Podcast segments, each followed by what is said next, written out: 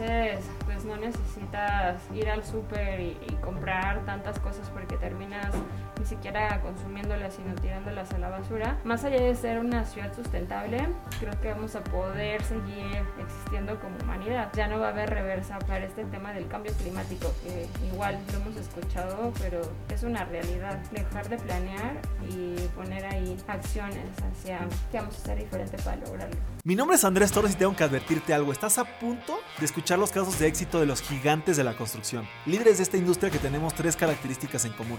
Número uno, muchísima hambre para acceder a más y a mejores proyectos. Número dos, los gigantes nos juntamos con otros gigantes. Y número tres, una visión de ciudades de primer mundo en América Latina. Así que si no tienes una mentalidad lo suficientemente grande, este no es el canal para ti. Pero si tus sueños no tienen límites, te damos la bienvenida a la comunidad número uno de constructores hispanohablantes. Los gigantes de la construcción.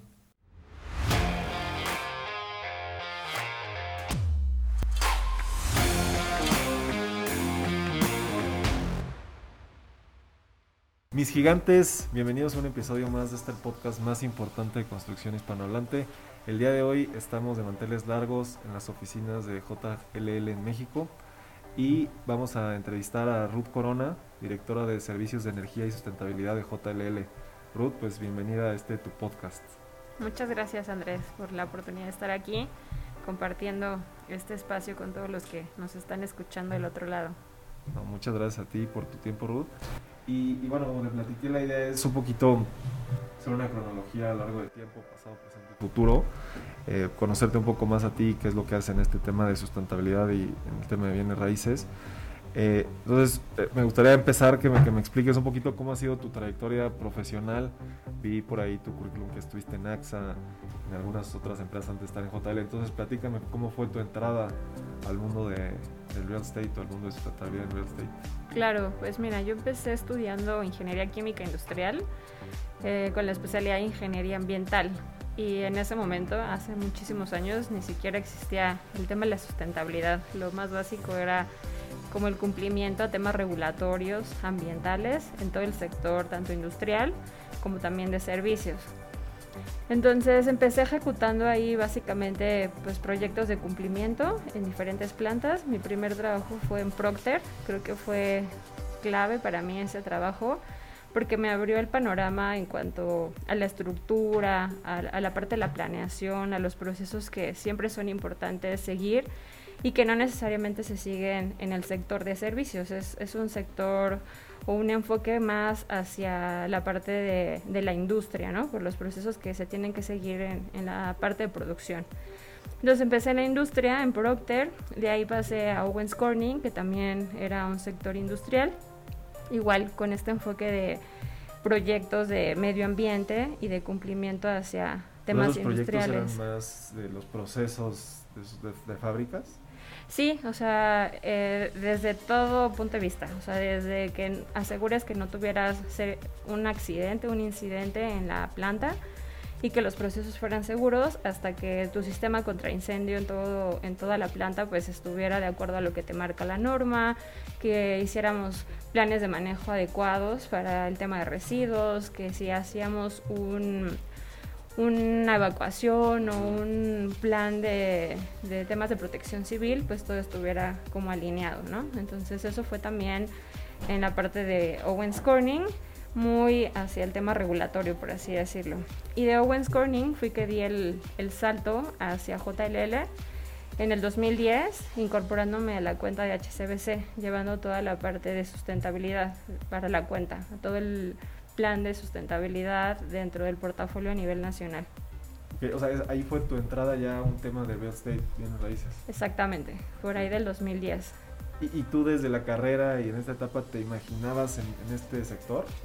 Pues no, o sea, ¿No? yo creo que desde que estudié, o sea, mi top era esta parte de entrar a una empresa industrial muy reconocida en el medio como pudiera ser Procter, como pudiera ser Colgate, pero ya estando ahí me di cuenta que, que, quería hacer algo diferente, ¿no? O sea, yo volteaba a mi alrededor y decía, no puedo estar aquí eh, ejecutando cosas que al final están generando un impacto al medio ambiente. Creí que tenía que, que ver o un enfoque diferente y, y direccionar mi carrera hacia otro lado.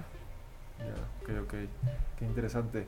Y, bueno, entrando ya un poquito más al, al, al, presente, al tema de bienes raíces, tema de sustentabilidad.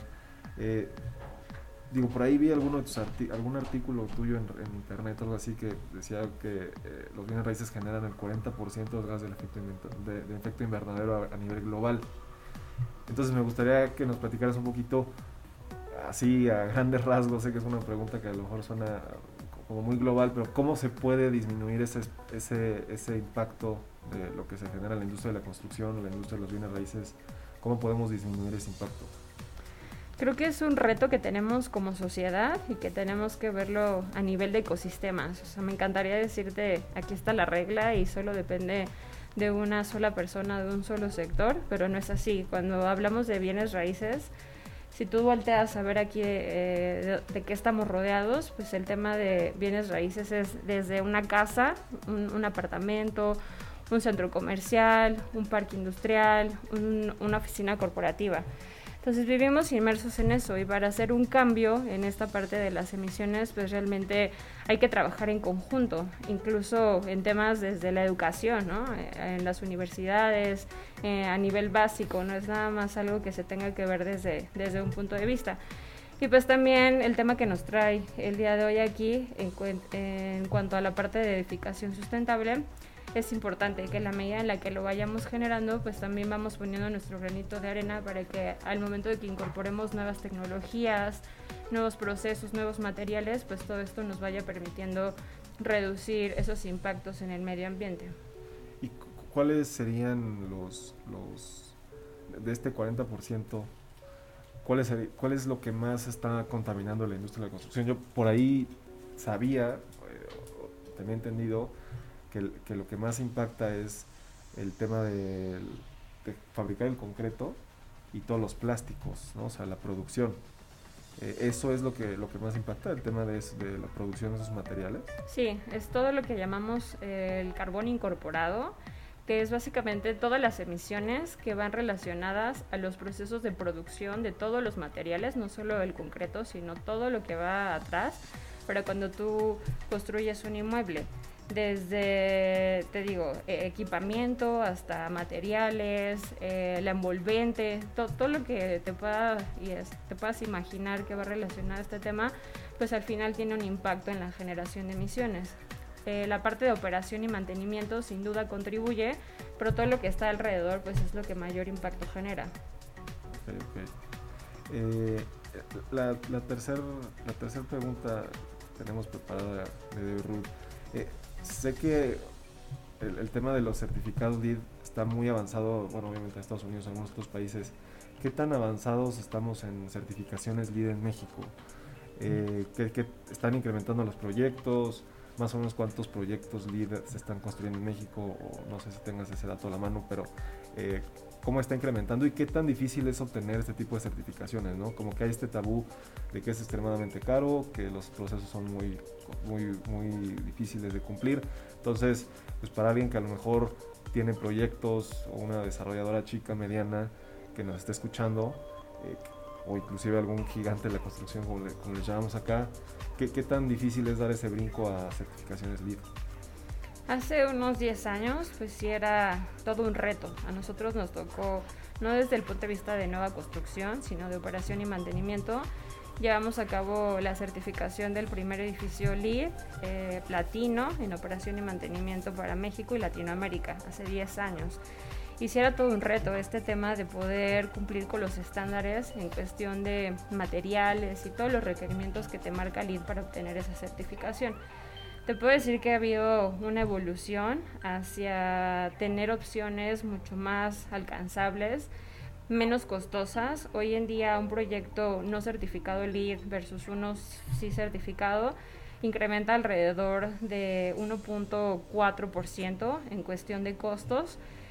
Yo creo que la clave está mucho en la, en la comunicación y la planeación desde origen de los proyectos, porque muchas veces empieza el proyecto y pues ya que tienes todo el plan de diseño, quieres en ese momento incorporar estándares para certificar y es donde los retrabajos y, los sobrecostos empiezan a, hacerlo no tan viable como si lo, si lo manejas desde un inicio con otra visión.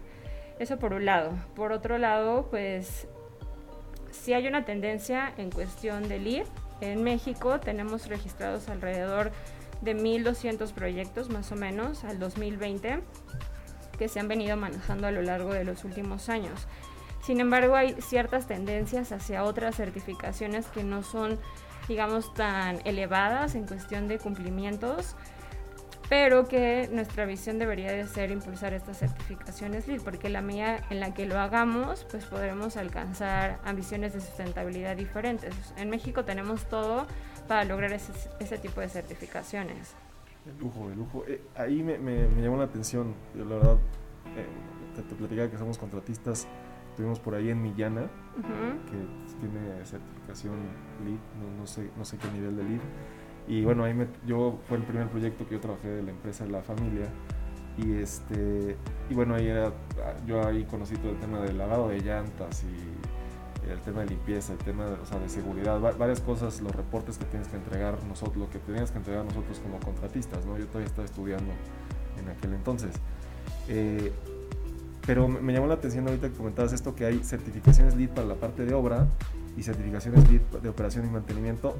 ¿Hay otras certificaciones o más o menos cómo es ese, ese eslabón y un poquito que nos, nos des una breve explicación de los niveles estos que también como que se habla mucho y que es muy difícil llegar a los, a los más altos, ¿no? Claro. Te puedo decir que a lo largo del ciclo de vida de cualquier inmueble tenemos la oportunidad de impulsar alguna certificación desde el diseño y la construcción, con estas que seguramente tú estás más al día de este enfoque de New Construction o de Commercial Interior, que lo que busca es implementar pues, esos estándares desde el origen de la concepción de estos inmuebles. Ya a lo largo de la operación y mantenimiento de cualquier inmueble tenemos las certificaciones, vaya la redundancia, en operación y mantenimiento, también están en, en LEED, se manejan. Y ya en la parte de el fin de vida útil de ese inmueble, no tal como, como LEED, pero sí hay certificaciones que se manejan del, desde el USGBC, que es el organismo que también rige estas certificaciones, que van con el enfoque de cero residuos a relleno sanitario, que también es algo que es súper importante que manejemos a lo largo de, de la vida útil de cualquier inmueble, desde su diseño y su construcción hasta que hacemos los decommissionings. Entonces, prácticamente... O sea, demoliciones, perdón. Sí, sí, sí. En las demoliciones lo que tienes que asegurar es que tengas un manejo adecuado de todos los residuos, de todo lo que estás generando, porque cuando no lo haces, pues también tienes un impacto importante ahí al medio ambiente y en emisiones. O sea, pareciera que no, pero si, si no las dispones correctamente, pues terminan en, en lugares en los que causan mucho impacto ambiental claro, sí, hay que llevar más a, a, tiros autorizados, les llaman, ¿no?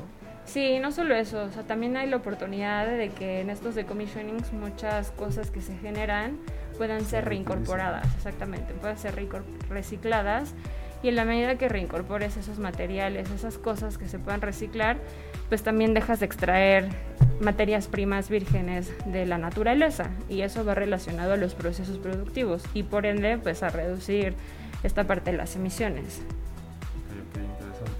Y, y, un poquito esto del tema de los niveles, ¿cómo, cómo digo? Entiendo que hay otros tipos de certificaciones, pero creo que la más famosa es LEED. ¿Cómo están esos niveles de las certificaciones LEED? La, la básica eh, se llama Certified, que es así como, como el mínimo, y de ahí va incrementando a Silver, a Oro, hasta llegar Platino. Y sí hay como una brecha en, en cuestión de los requisitos que tienes que cumplir con cada uno de ellos para pues alcanzar un estándar mayor. Ya, y, digo, siguiendo con este tema, eh, a mí luego me preguntan, oye Andrés, ¿cuánto está el metro cuadrado de construcción? Yo siempre les digo, bueno, yo como contratista, pues tú dime, tú dime cuánto necesitas el metro y vemos cómo se puede hacer ese precio, ¿no? Pero eh, creo, no, no, no me gustaría, me imagino que también es por proyecto, pero más o menos cómo está el rango de precio de, de estas certificaciones o cómo funciona para alguien a lo mejor que le interese que, que, tenga algún proyecto y diga, o está en un nivel de su empresa que a lo mejor le interesa qué tanto te incrementa el costo o, o cómo funciona. Entiendo que ustedes en JLL dan un servicio como de, de, asesor, de asesoría, consultoría, no sé, o, o explícame ese, ese, servicio ustedes cómo funciona para ayudar a estas empresas a certificarse. Claro.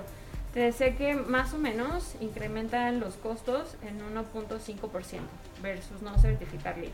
De ahí, como, como tú bien dices, dependiendo del nivel de certificación y si queremos ir por estándares más altos, te puedo decir que esto puede ir a un 5 o 7% para perseguir platino. De pronto damos estos números y los clientes pueden decir, oye, es que no me hace sentido, ¿no? Lo que me estás diciendo, casi que es para que hagamos el proyecto de certificación, pero no creo que lo podamos alcanzar. Yo les puedo decir que sí, que en específico en este tema de certificaciones, como JLL viene trabajando con los clientes, sí es ayudarlos no solamente desde el punto de vista de consultoría y de cargar toda la información en la plataforma hasta que puedan tener el sello.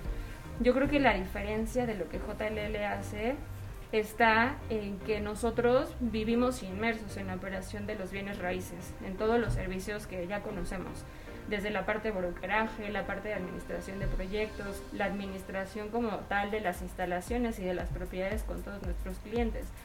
Entonces, lejos de ponernos desde el escritorio a decirle al cliente, tienes que cumplir con este requisito y dame el certificado que lo avale, conocemos esa operación, conocemos a los proveedores de limpieza, de mantenimiento, que son al final los que tienen o que comprar ese insumo o que implementar esas prácticas.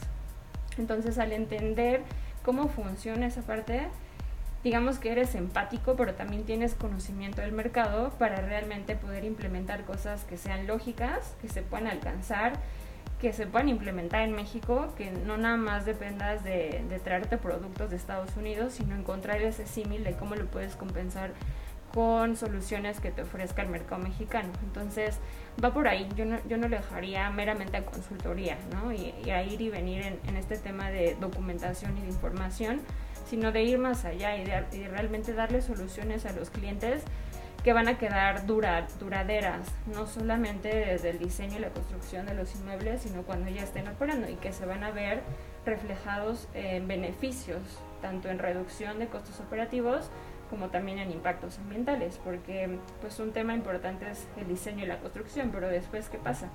De nada te va a servir tener la mejor tecnología y los mejores estándares de origen si no hay una, una secuencia y un, un, seguimiento, ¿no? A que esas plataformas y esos programas operen de la manera correcta. Entonces hay que tener esa visión de, de ir más allá y pues manejar programas integrales, no nada más ir por el sello de la certificación.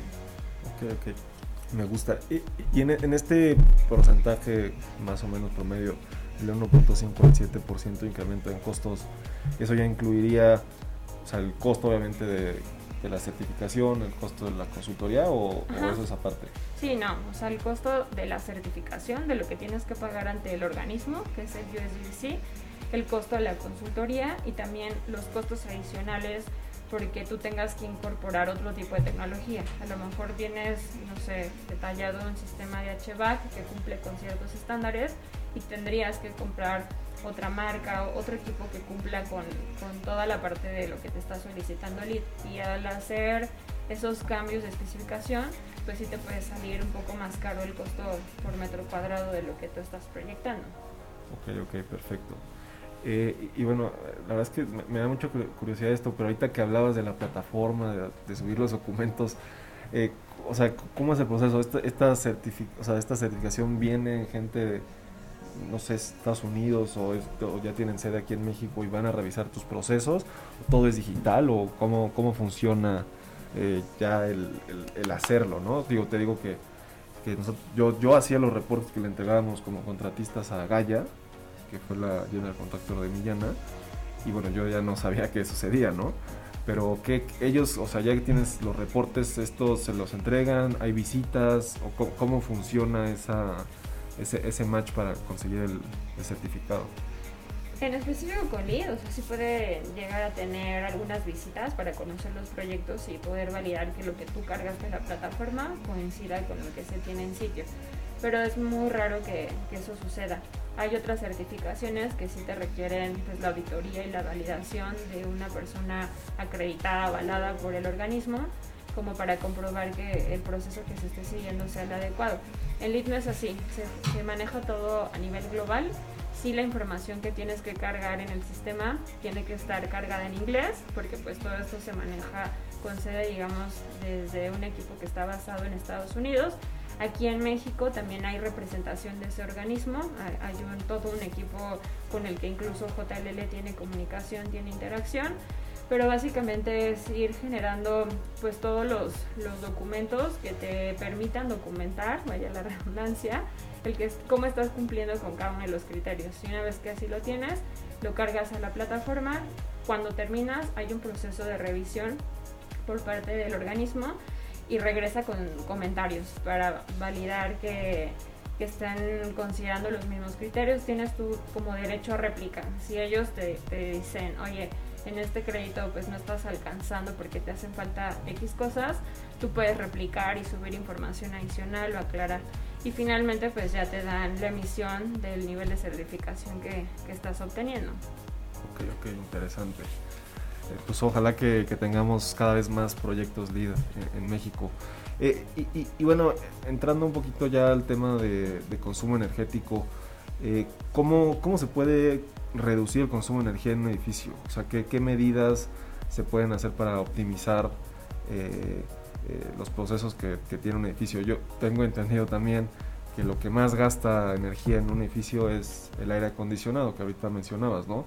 Platígame, digo, ¿qué, aire acondicionado es el más eficiente o qué otras formas desde el diseño, no sé, se pueden usar para disminuir el consumo de energía en un edificio? Claro. Lo primero es lo que ya habíamos hablado, o sea, en la medida en la que se pueda desde origen incorporar las mejores tecnologías, las más eficientes, que te permitan que cuando ya esté operando el inmueble, pues estés consumiendo todo esto de manera eficiente, ¿no? Esa es como la primera parte. Pero una vez que ya tienes el inmueble construido, más allá de entrar a querer implementar de la nada un sinfín de proyectos y de iniciativas, creo que lo primero, y que es el ABC es medir cómo se están comportando pues esos consumos, entender de dónde vienen, cuál es pues esa, esa curva eh, de comportamiento en el edificio y sobre eso ahora sí una vez que analizamos la información implementar pues todas las medidas que se requieran. Si, si detectamos que nuestro mayor consumo está haciendo en HVAC, pues ver qué podríamos hacer ahí, si está haciendo en iluminación o si tiene que ver con alguna práctica que está llevando a cabo las personas que están viviendo en el edificio, pues en ese momento activar ciertas cosas. Pero lo básico es eso, antes de implementar algo, irnos al tema de medir esos consumos. Y desde el diseño eso es, eso eso lo, lo, estoy diciendo ya que estás en, producción o eso se hace desde el diseño, ¿no? ¿O cómo funciona? Sí, o sea, desde el diseño es te digo, revisar los estándares y seleccionar e incorporar las mejores tecnologías que te van a permitir tener pues esas eficiencias. Ya, ok, ok. O sea, inclusive desde este tema de dónde sale el sol y esto, eso no, no impacta tanto. No, claro que impacta. Claro que impacta desde muchos ángulos. Desde que si tienes un espacio abierto con iluminación natural, pues vas a tener que estar consumiendo menor cantidad de energía artificial hasta el tema de cómo está colocado y la carga térmica. Puede ser que tenga gran incidencia solar de un lado y pues eso te va a, originar que tengas que tener ahí sistemas de aire acondicionado que te permitan abatir pues esas temperaturas y eso se ve representado en mayores consumos. Entonces, sin duda, pues van de la mano, no es solamente seleccionar la tecnología, sino hay muchas cosas que hay que analizar en el ecosistema como tal del inmueble. Ya. Y, y, en este mismo tema, el tema de energías renovables, ¿qué tanto puede hoy en día impactar en la reducción de consumo? O sea, en un edificio a lo mejor súper alto donde solo puedes poner paneles solares en el techo, ¿qué tanto impacta el área de un solamente de arriba? O, no sé qué otras energías se pueden implementar, o hoy en día ves difícil esa implementación en, en edificios? No, creo que es factible. O sea, lo primero es, antes de querer implementar un proyecto de generación renovable, eficientar y llevar al mínimo los consumos que vas a tener ese inmueble. Una vez que ya lo tienes, ahora sí es, volteemos a ver cuáles son las opciones de energía renovable teniendo en cuenta esto que te digo, que la mejor energía va a ser aquella que, no, estás consumiendo, exactamente. Una vez que, ya llegaste a ese tope, buscar este tipo de alternativas. Hay como las que mencionas en techos, hay incluso thin film, o sea, películas que pueden ir incorporadas pues a toda la envolvente del edificio y que también pueden ayudar, no tanto, no te van a ayudar a reducir tus consumos, sino te van a ayudar a reducir el impacto ambiental y que en lugar de estar consumiendo una energía que viene de la quema de combustibles, pues sea una, una energía que viene de fuentes renovables. Y ante el panorama que tenemos hoy en día, hay opciones, o sea, sí tenemos las limitantes de que al ser, yo diría que solar, la alternativa que hoy te, podría dar mayores soluciones o mayores beneficios, si, si pudiéramos pues implementarlo todavía en muchos lugares, haciendo los análisis correctos, las proyecciones y también que la estructura lo permita, porque si tienes edificios muy altos, pero que al lado tienen otro que le genera sombra, pues de nada te va a servir colocar este tipo de tecnologías. Ya, qué, interesante. Y, bueno, la, última pregunta, eh, ¿cuáles son las, las tendencias a futuro más importantes que tú ves en el tema sustentable? ¿Qué, ¿Qué, nos depara o qué, qué nuevas tendencias estará buscando igual implementar JLL para, para ayudar a los edificios o a los desarrolladores o en general a la industria a tener, pues a, fomentar la sustentabilidad? Nosotros nos dimos a la tarea de hacer un estudio de mercado para ver cómo impactaba el sector de los bienes raíces. Y ya lo comentabas al principio, el 40% de todo lo que se genera a nivel global viene de este sector.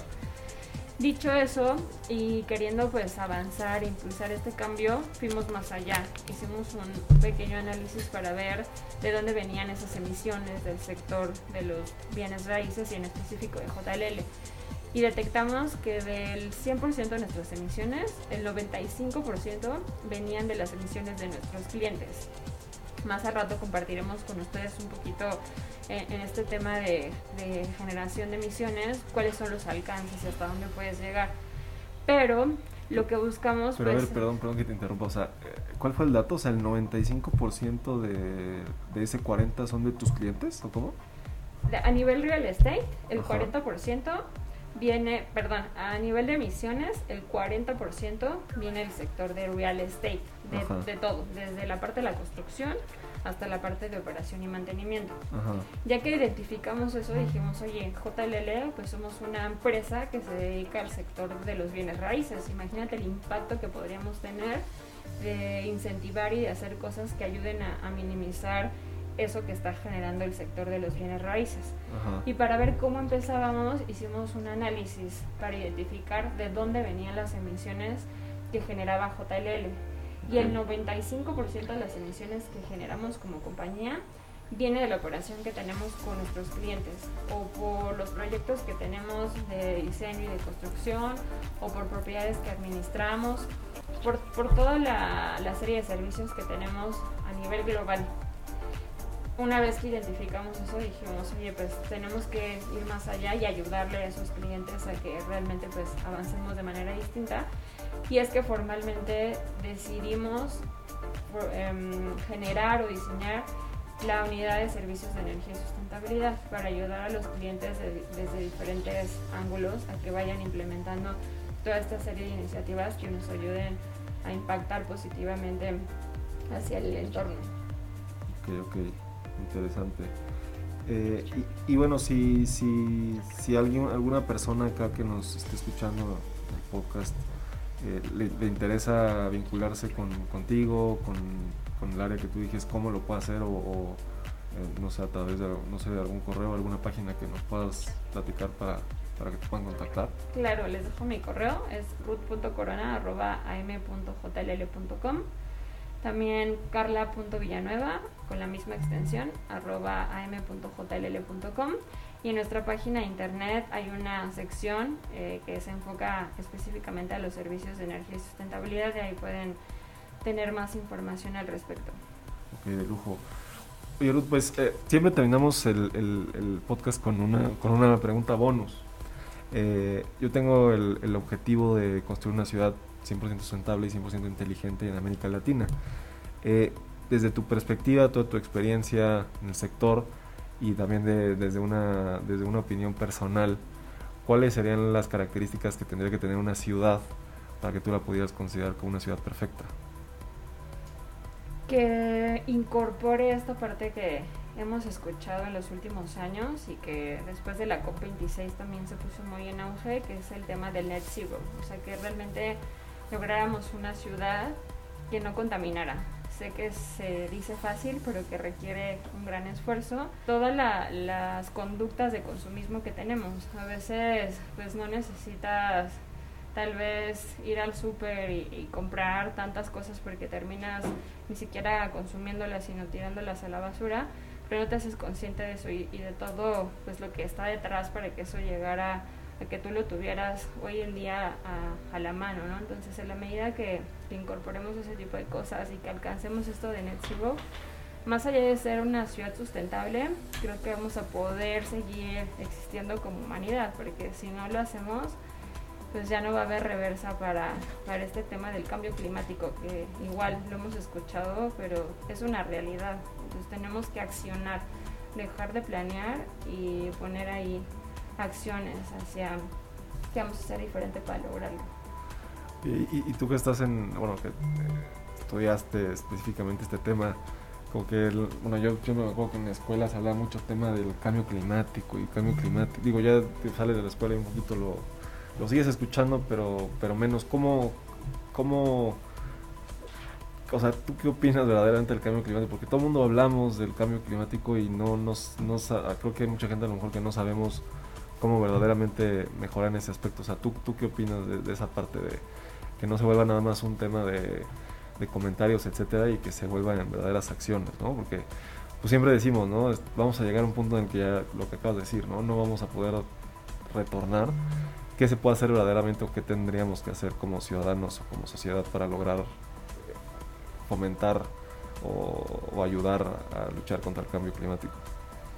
Creo que a mí me gusta esta palabra de empatía, o sea, que tenemos que ser empáticos a todos los niveles, ver qué realmente está sucediendo, o sea, no, no tener en la mente porque escuchas cambio climático y con esto que te compartía del Net Zero, crees que es algo que va a pasar en el 2050 y pues si te esperas al 2045, como nos gusta, a accionar cosas, va a ser muy poco tiempo y ni siquiera va a haber tiempo para que pueda revertirse ese, ese impacto. Entonces, en esta empatía, pues visionar que no necesariamente pues tienes que ser la ciudad que se está inundando o la, la, la isla que está a punto de desaparecer o la ciudad que tiene problemas de contaminación en el aire y que ya no puede operar sino ver que es una, una realidad que tienes, te digo, ahí muy cercana.